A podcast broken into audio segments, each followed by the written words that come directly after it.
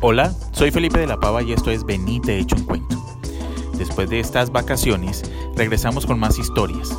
Esta vez tenemos Un Amor del Bueno, en la voz de Angélica de la Pava. No te pierdas esta bonita historia y continúa con nosotros.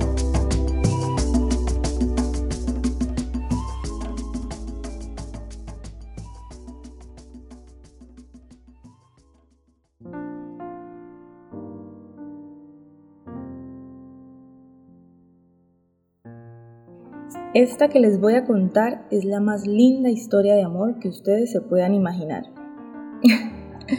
no, para nada, ¿qué más quisiera yo que poder decir eso? Para nada es una historia de cuentos de hadas, pero algo sí les puedo decir, y es que es una historia con un final de y vivieron felices por siempre.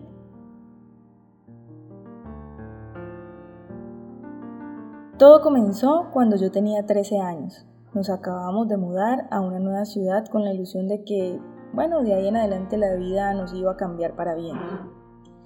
En casa éramos siete personas, mamá, papá, mis hermanos que en orden de edades éramos Pablo, Manuel, Josefa, Clara y yo, que era la mayor de todos, Juana.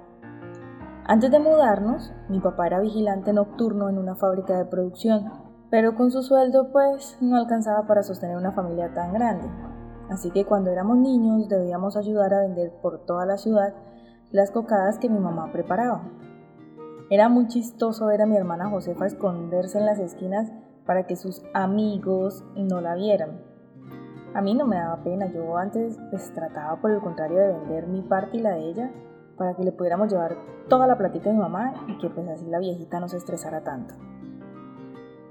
Ay, es que Ustedes no se imaginan las historias que tenemos con, con esto de las ventas de las cocadas cuando éramos chiquitas. Recuerdo que una vez, eh, seis años tenía en ese entonces, salí a vender las ricas cocadas que mamá hacía. Yo salí súper feliz con mi canastica arreglada muy higiénicamente para que todo el mundo me comprara, porque pues ese era el lema de mamá. Y en la esquina de la casa estaba el grupo de vagos que eran el terror de todos en el barrio. Pues resulta que estos vagos cuando me vieron pasar me hicieron zancadilla y ¡zas! Con todo y canastica me fui de cara al suelo y todas las cocaditas rodaron por la calle. Oiga, no se imaginan el desconsuelo tan grande que sentí cuando pensé que ahora ya no podía vender nada. Eso me puse a llorar, pues como normalmente los niños a esa edad lo hacen. En cambio los vagos estos, viéndome llorar, no hacían sino ahogarse de la risa hasta más no poder. No supe en qué momento llegó mi ángel, doña Berta, una negra grandota y gordota, como mi hermana Clara le decía, la negra macancana. Doña Berta me levantó en sus brazos y se acercó a los vagos que ya estaban temblando del susto le di un manotazo en el brazo al más gallito de todos y les ordenó que recogieran todas mis cocadas y que además me las tenían que pagar por un valor mucho más alto de lo que realmente era. Hubieran visto esos vagos como corrían. De una se pusieron en la tarea de recoger todo, incluso el más gallito que ya se estaba levantando del suelo donde había quedado por el manotazo de mi doña Berta. Cuando ya tenía la canastica llena con todas las cocadas sucias, pero la platica en el bolsillo, Abracé y besé la regordeta mejilla de mi ángel y me fui súper feliz para mi casa. Es que mi doña Berta era un ángel. Ella era la tabaquera del barrio. Les leía el tabaco a todas las mujeres que perdían el amor. Recuerdo que una vez me dijo que yo iba a ser una mujer muy feliz y que encontraría el amor cuando estuviera grande. Jamás olvidé esas palabras. Ay, mi doña Berta. Aún la recuerdo constantemente. Era la persona que más iba a extrañar en la nueva ciudad. El corazón todavía se me apachurra cuando pienso en ella. Pero bueno, ya, dejemos allí la melancolía y volvamos a nuestra mudanza, a mis 13 años. La verdad es que con esta mudanza teníamos la esperanza de que las cosas iban a cambiar, bueno, mis hermanos mayores habían conseguido trabajo en la, nueva ciudad y ellos le prometieron a mi papá que, pues bueno, que le iban a ayudar con los gastos de la casa y con el sostenimiento de los más pequeños. Además, pues papá había decidido que iba a montar una tienda con lo que le dieron de liquidación en la fábrica. Entonces mis hermanas y yo, que pues éramos las más chiquitas de, de la familia, ya no tendríamos que trabajar, solo nos íbamos a dedicar a estudiar. Bueno, y, de hecho papá estaba muy al pendiente de que nos dedicáramos solo a estudiar y nada más. No podíamos salir ni hablar con nadie. Es más, si habían trabajos en grupo del colegio, debíamos reunirnos en la tienda de papá para que él nos vigilara de cerca. ¿Cómo les parece? Sin embargo, bueno, pues había un momento al día un cortico lapso de cinco minuticos en el que ni mi papá ni mis hermanos me vigilaban. Y era allí cuando yo aprovechaba para poder ver a mi amor de adolescencia, juventud, adultez, vejez y la vida entera, mejor dicho. Resulta que, bueno, empezamos a estudiar en un colegio de monjitas, muy religioso por supuesto, y al lado de mi colegio había otro que era manejado por sacerdotes así que se manejaban de forma pues muy similar, con los mismos horarios, los uniformes eran del mismo color, bueno, muchas otras similitudes. Un día, cuando salíamos del colegio, me paré en la esquina debajo de un árbol grandote de mangos que quedaba allí para protegerme del sol y pues a esperar a mi hermano Pablo que nos recogía todos los días. De repente, así como quien no quiere la cosa, un grupo de muchachos del colegio de al lado se vinieron corriendo para montarse en el árbol a bajar los mangos que tenían. Y eso entre risa, gritos y pues la adrenalina de ser descubiertos por los sacerdotes, uno de los muchachos pasó por mi lado sin siquiera notarme. Pero cuando se bajó del árbol, me pasó un mango que tenía en la mano y guiñándome el ojo cruzó a toda prisa la calle para pararse en la otra esquina y disimular pues como que no había pasado nada ante los demás. Yo me había quedado como sonza con la boca abierta y el mango en la mano mirándolo, totalmente embelesada. Cuando él lo notó me sonrió y pues obviamente me sacó el encantamiento de la vergüenza que sentía al darme cuenta pues, que tenía la boca abierta, qué pena. Pero al instante llegó mi hermano Pablo y ya ahí sí me terminé de despertar de mi ensueño porque me tuve que ir con él. A partir de ese día yo me paraba todos los días en la misma esquina debajo del árbol para poderlo ver, porque él se paraba en la esquina de al lado a esperar al chofer a que lo recogiera. Yo siempre lo miraba de lejitos y trataba de disimular pues para que él no se diera cuenta que yo lo estaba viendo pero adoraba sus ojos verdes, sus crespos rubios.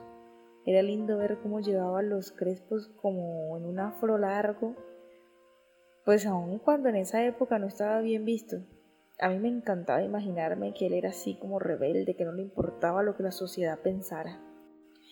Ay no, yo constantemente me descubría soñando con mi amor. Me imaginaba que nos conocíamos, que él se enamoraba de mí, que le pedía mi mano a papá y que papá aceptaba encantado de recibir ese hombre tan maravilloso en nuestra familia. Hmm. Bueno, pues se vale soñar. La cuestión es que esos eran los cinco minutos más felices de mis días. No le podía hablar, ni tocar, ni tan siquiera acercármele, pero solo con mirarlo de lejos yo era inmensamente feliz hasta que llegaba mi hermano, me agarraba de la mano y me hablaba para que empezáramos a caminar hacia la casa. Mis hermanos eran igual de machistas y celosos que mi papá.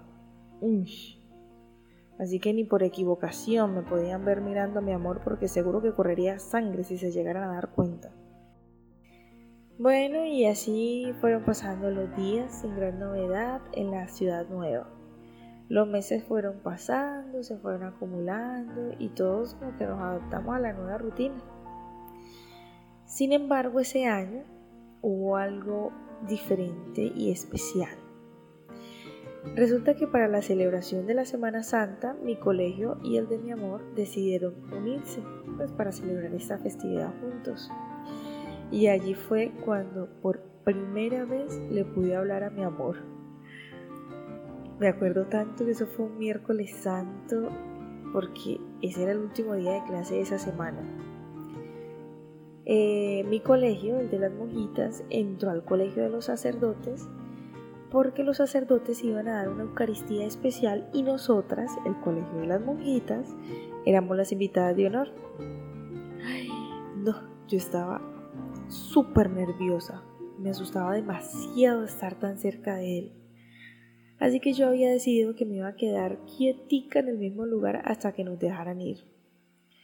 Pero yo no sé, hubo un momento en que nos hicieron salir al patio, no sé, como que nos iban a dar un refrigerio o algo así, ya ni me acuerdo bien y pues hicieron que nos reuniéramos todos en un solo lugar.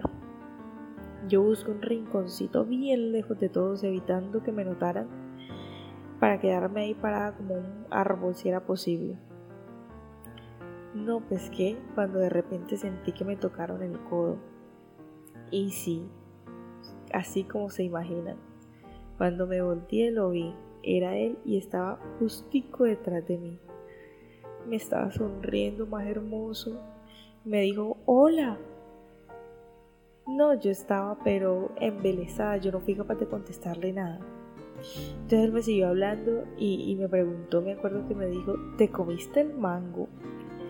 Yo ni entendía bien a qué se refería, yo estaba elevada, totalmente elevada viendo sus ojos, yo seguía sin decirle nada, y no, qué vergüenza. Él por supuesto lo notó, así que me dijo, bueno, creo que no nos hemos presentado. Mucho gusto, mi nombre es Juan. Y me extendió su mano. En ese momento, yo no sé ni cómo hice, pero yo reaccioné y le estreché la mano con la mía. Y le dije, mi nombre es Juana. Y le sonreí. Él me acuerdo tanto que me respondió Juan y Juana. No sé qué pienses, pero yo creo que suena bien. Yo me reí toda nerviosa, así, mejor dicho, más nerviosa que nunca. Y le dije que a mí también me gustaba mucho cómo sonaba. Ese día, me acuerdo tanto, nos la pasamos juntos. Me mostró todas las instalaciones de su colegio, me presentó a sus amigos, comimos juntos. Me habló de su vida. Me contó que su familia era en Sepúlveda, una de las familias más adineradas de la ciudad eran dueños de muchísimas propiedades, además de que eran socios de las empresas más grandes también. Me contó que era hijo único, por lo que su papá y su mamá lo consentían muchísimo. Ese día mientras hablábamos nos dimos cuenta de que vivíamos muy cerca. Yo le conté que vivía al lado de la tienda de don Pedro Prada, quien además de todo era mi papá. Eh, ay no, yo ese día hubiera deseado que no se acabara nunca. Pero bueno, pues como es obvio, como es lógico, pues se acabó. Cuando yo me vine a dar cuenta de la hora, mi hermana Clara venía corriendo hacia mí con una cara de preocupación y me dijo, ¿dónde estuviste todo el día? Pablo está afuera furioso porque no te encuentra. Mm. Vea, yo sentí como la sangre se me fue a los pies, eso, más angustiada me iría a Juan y le dije que me tenía que ir corriendo Obvio él, ay qué pecadito, se sintió súper culpable pues de haberme metido en ese lío tan grande. Entonces me dio un beso en la mejilla y se despidió. Clara y yo salimos corriendo como locas hacia la salida. Cuando me encontré con Pablo, ahí mismo me agarró, me jaló por el brazo y me preguntó que dónde estaba. Y yo pues que siempre he sido muy inteligente, hábilmente le dije, Pablo, es que pues me fui para el baño y me perdí, es que ese colegio es muy grande y yo no encontraba la salida. Vea, gracias a Dios, Pablo se tranquilizó, pero pues eso igual me agarró el brazo y me llevó rapidito para la casa. Menos mal no le dijo nada a mi papá, porque cuando le hubiera dicho algo, yo no me, no me alcanzo ni a imaginar la pela que me hubieran pegado. En la casa, bueno, después de que ya habíamos pasado el susto tan tremendo de Pablo, le conté a mi hermana Clara todo lo que había pasado. Le dije que estaba segura de que él era el amor de mi vida y que nos íbamos a casar. Ella, que era poco romántica y amorosa, me dijo que dejara de ser melosa, que ya parecía una melcocha aguada. Pero igual me escuchó atenta a toda la historia, eso hasta logré envolverla en ella. Al final me dijo que ella lo quería conocer y que pues a lo mejor él tendría algún amiguito que le pudiera presentar. Clara era muchísimo más arriesgada que yo en ese sentido. Además de que ya era mayor por tres años y ya había tenido varios novios, obviamente escondidas de mi papá. El resto de la semana la pasé como en una nube. No, no, es que yo ni me lo podía creer. Había hablado con mi amor, mi Juan. Ahora sabía que se llamaba Juan. No, y lo mejor de todo era que a él le gustaba cómo sonaban nuestros nombres juntos. Ay, no. Sentía que no podía esperar hasta el lunes para poderlo ver, yo quería verlo ya. Esa semana pues me dediqué a hacer las tareas esperando ocupar mi mente y que así el tiempo se me pasara más rápido. Pero por supuesto pues eso no surtió efecto. En un día logré terminar todas las tareas y yo seguía igualita de ansiosa. Así que me fui para la tienda de papá y le dije que lo iba a ayudar en pues, esos días ahí en la tienda. Él obviamente encantado aceptó mi compañía y mi ayuda. Y bueno, pues en la tienda el tiempo pasaba igual de lento, pero como mi viejito me hablaba todo el día, pues la ansiedad se me fue calmando. Así pasaron los días hasta que llegó el domingo, que abrimos la tienda a la hora habitual, hicimos la limpieza como siempre, pero a las 2 de la tarde, después de que regresamos de almorzar, tuve la sorpresa más increíble que ustedes se puedan imaginar. Cuando subí la reja de la tienda me encontré de frente la cara de mi hermoso Juan, acompañado por uno de sus amigos del colegio. Yo pegué un grito del susto que me dio y no se imaginan el miedo literal que sentí al darme cuenta que papá estaba justico detrás de mí. Mi papá inmediatamente lo vio, se acercó y terminó de subir la reja a él y le dijo en un tono seco y hostil, a la orden, joven, ¿qué quiere? Ay, no. Mi pobre Juan al escuchar a papá pues se puso pálido, no era capaz ni de hablar. Obviamente mi papá, burlándose esta vez, le dijo, ¿y entonces, joven, se le comieron la lengua a los ratones? Ay, no, mi Juan, yo no sé muy valientemente cómo era capaz de hablarle a mi papá. Esa vez sonrió un poco y logró decirle buenas tardes. ¿Cómo está, señor Pedro? Eh, mi nombre es Juan y vine a... No, yo cuando me imaginé lo que ese muchacho iba a hacer, le abrí los ojos así con una expresión de terror y como pude le hice señas de que no dijera nada. Juan pues me miraba así como, como una cara de asombro, como que no entendía como que qué pasaba. Volvió a mirar a mi papá y terminó de decirle, pero ya gagueando, ya sin saber cómo hablar, eh, me, me, me da, me, me da una gaseosa, por favor. Mi papá lo miró fijamente Luego caminó hasta el congelador, lo abrió, se agachó y sacó una botella de gaseosa 3 litros y le dijo, le salió una colombiana. Juan lo miró y le dijo que quería una gaseosa pequeña, a lo que papá le contestó, pues le salió una grande y se la entregó. Juan, que aún no salía de su asombro, se afanó en sacar el, billete del bolsillo y se lo pasó a mi papá, se dio la vuelta y se fue. Yo en ese momento solo pude pensar, Dios mío, hasta aquí me llegó el noviazgo. Toda la tarde estuve más ansiosa que nunca. Solo esperaba el momento en el que lo pudiera ver a la salida del colegio y saber por qué se había arriesgado a ir hasta allá. El lunes al mediodía, apenas sonó el timbre de salida del colegio, yo corrí a la esquina debajo del árbol y empecé a buscar como loca con la mirada a mi Juan. Al cabo de un momento logré ver que él también salía corriendo hacia la esquina y se paró justo frente a mí al otro lado de la calle y me sonrió. En ese momento Clara ya había llegado a mi lado y lo saludó con la mano. Él le correspondió el gesto, pero de inmediato se cruzó la calle para acercarse a nosotras. Yo me asusté demasiado, pues mi hermano no demoraba en llegar y si lo veía yo me querían imaginar lo que podría pasar. Él me besó en la mejilla mientras yo le decía que estaba loco que debía irse. Clara lo saludó y le dijo, si me presentas a un amigo tuyo, yo les ayudo a que se puedan ver un día de estos. Clara, estás loca. Papá nos mata si se da cuenta, le dije yo con desespero. Pero tanto mi Juan como Clara me ignoraron por completo. Cuando ella le dijo esto, Juan le contestó que si quería le podía presentar a todos sus amigos. Clara se rió y le dijo que nos veríamos ahí mismo mañana para explicarle qué íbamos a hacer, pero que se fuera ya, porque nos iba a meter en problemas con Pablo si nos veía juntos. Entonces mi Juan me agarró la mano y me la besó y se fue para el otro lado de la calle a esperar a su chofer.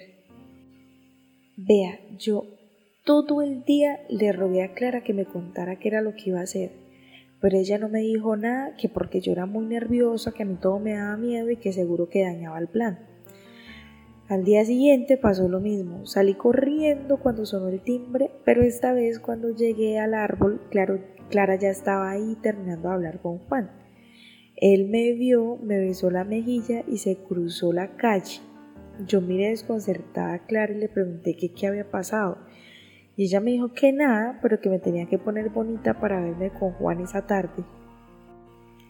El corazón me brincó de alegría, pero yo la verdad es que no entendía qué, pues, iba a ser Clara para que yo me pudiera ver con Juan esa tarde. Bueno, pues resulta que Clara me había inscrito en el coro de la iglesia del colegio. La verdad es que yo no cantaba nada mal, pero sufría de pánico escénico extremo, una cosa así bárbara. Y cada vez que yo me paraba en una tarima entraba en shock, no era capaz ni de moverme. Después de reclamarle por haber hecho semejante locura, me dijo que me calmara, pues que esa era la única forma de poder ver a Juan por una hora tres veces a la semana. Obviamente ya en esos términos pues, la cosa cambió un poco. Me seguía dando miedo pensar en pararme en la tarima, pero pues mientras llegaba ese momento yo iba a disfrutar que, que me podía ver con mi Juan después del ensayo.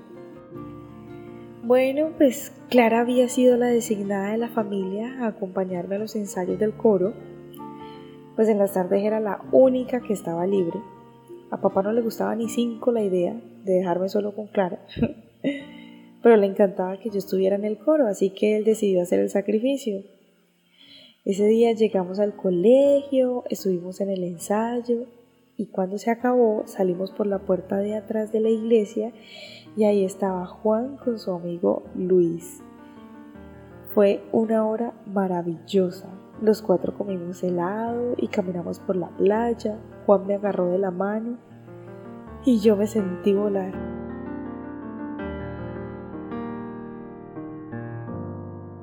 ¿Qué pasará con el amor de Juana y Juan?